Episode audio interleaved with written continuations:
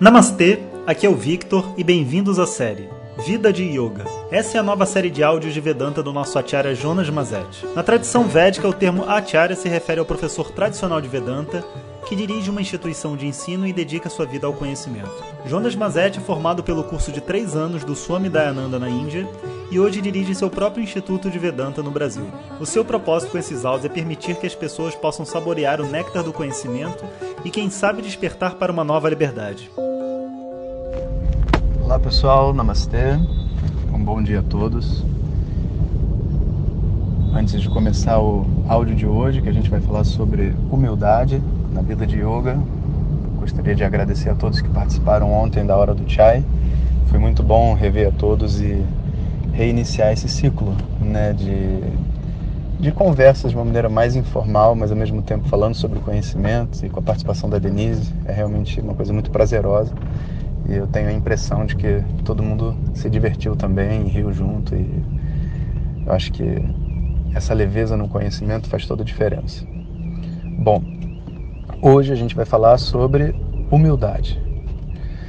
E humildade é uma coisa interessante porque já existe esse conceito no, na espiritualidade há muito tempo, mas ele vem de uma, uma forma muito estranha, sabe?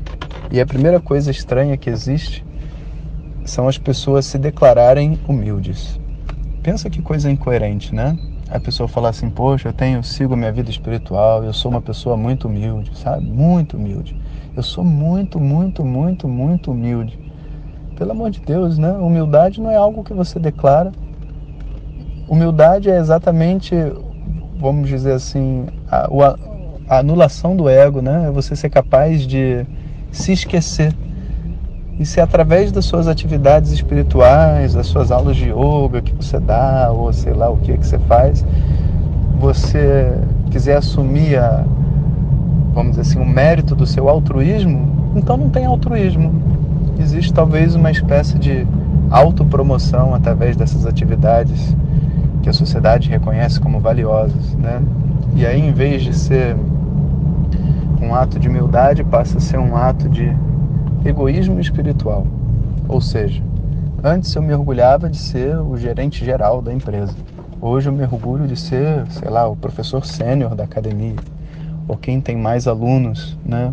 Quantas vezes a gente não escuta nesse âmbito do yoga professores de yoga disputando alunos, né? E falando que, olha, fulano de tal não tem tanto aluno assim, olha, não sei o que. Beira o ridículo, né? Se o yoga tem como propósito fazer a gente largar essa competição e tudo mais, quando um professor de yoga disputa alunos com outro professor, ele tem que pedir para sair, né? Levanta a mão e fala, cara, não quero mais ser professor de yoga sabe? Não, não é para mim, não tenho condições. Por quê? Porque aquilo que eu mesmo ensino e etc., não necessariamente eu consigo seguir. Então vira uma espécie de uma é, falsidade, né? Mas não é de se desesperar. Por isso que existem áudios como esse e outras coisas assim que fazem a gente olhar para tudo isso e ter uma nova perspectiva. E nessa nova perspectiva, qual que é o, a postura que a gente assume? é uma postura de que realmente eu não sou incrível assim. Realmente eu também tenho defeitos. Realmente eu sou humano como qualquer outra pessoa. E não importa se você é professor de Vedanta, professor de yoga, astrólogo, ayurveda, sei lá o que, qual é a função na espiritualidade que você tenha, você sabe muito bem os problemas que você tem. E por conhecer os seus próprios problemas, não existe nenhuma lógica e nenhum fundamento em viver uma vida de crítica das outras pessoas. Então, a verdadeira humildade, ela não se manifesta na forma de uma declaração de humildade, sabe? De caminho espiritual incrível que eu tenho. Mas ela se declara na forma quando essa pessoa é capaz de tratar as outras pessoas, independente se são professores, mais novos ou mais velhos, se são praticantes mais antigos ou que acabaram de começar, né? mas ela consegue tratar todas as pessoas com a mesma dignidade, de uma forma igualitária, né? com respeito, com carinho. É muito lindo quando você vê um professor, por exemplo, é, que já está uma vida inteira de prática de yoga, por exemplo, e ela recebe um professor novo e e dá a ele né, o, a oportunidade de se apresentar, de mostrar as suas habilidades, de conversar com os alunos e tudo mais.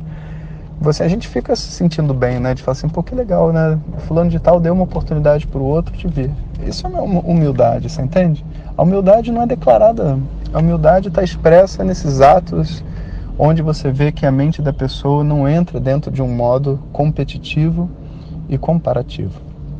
Infelizmente, né, por mais que as pessoas às vezes tenham anos e anos de, sabe, aula de yoga, formação de professor, viagem para a Índia e tudo mais, quando você menos espera, diante de um ato assim ridiculamente simples, a pessoa não é capaz de colocar, se colocar de igual para igual com outra, sabe?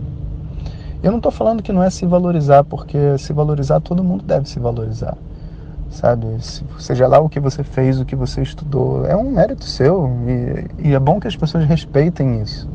Mas se ninguém está me desrespeitando, se ninguém está me, me, atacando, ninguém está me fazendo nada demais, eu começar o meu discurso me diferenciando das outras pessoas e me estabelecendo como superior, ou que as outras pessoas estão fazendo coisas erradas no mundo espiritual e eu sou o único que está fazendo certo. Na verdade, às vezes isso é só uma inveja, né? a famosa invídia, uma inveja que a pessoa não consegue lidar e que ela se justifica, sabe, através de diversas razões, sabe, por que, que ela é desse jeito, por que, que ela é daquele jeito. E quando você vai ver, né, do ponto de vista assim emocional, a pessoa não tem contato interno. E cara, yoga não necessariamente produz contato interno emocional. E olha os professores que existem. Você vê às vezes professores muito antigos que são imaturos, feito uma criança, um adolescente, e você vê pessoas muito novas, praticantes novos, que tipo têm total maturidade. Essa maturidade não é fruto de uma prática física. A prática física, que é como se fosse uma meditação dinâmica, dá pra gente espaço, dá pra gente um monte de coisa.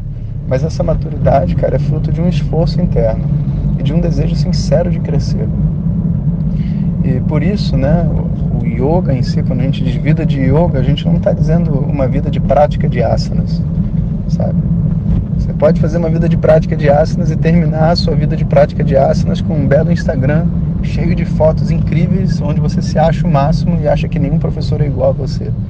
E obviamente todo aquele é, essa, esse objetivo, né, da humildade que a gente pode colocar de uma outra maneira como sendo a anulação do ego, não foi atingido. Muito pelo contrário.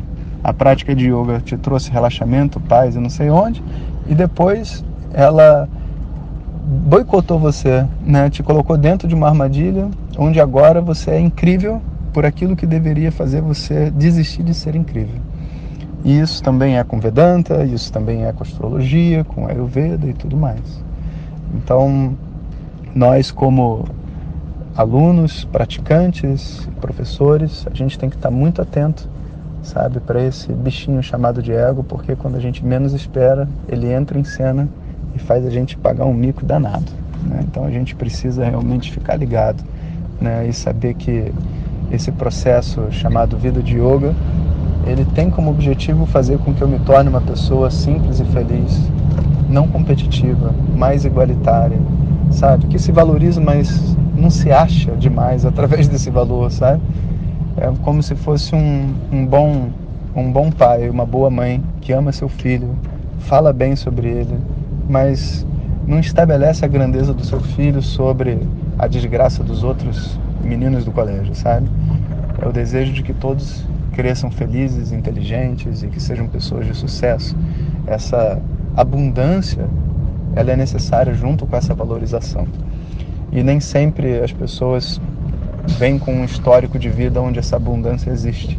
Então, no primeiro momento onde a pessoa recebe alguma valorização, né, que nada mais é do que um, vamos dizer assim, a construção de um ego, né? A primeiro momento que ela recebe isso, se por um lado ela se sente bem, por outro lado ela começa agora a competir de uma maneira desenfreada, né? E odiar as outras pessoas e brigar. É, quantas vezes a gente não vê isso? Às vezes com reconhecimento, às vezes com dinheiro, às vezes com poder, às vezes com fama. Então, que Ganesha nos livre dessa desgraça né, e a gente possa realmente ser a melhor versão de si mesmos para os outros, para o mundo, não para si mesmo. Om Shanti Shanti Shanti. Compartilhe com seus melhores amigos. E se você quiser receber nossas mensagens diretamente no seu WhatsApp, clique agora no link que vem junto com o título. Para outras informações, www.vedanta.com.br. Om Tat Sat.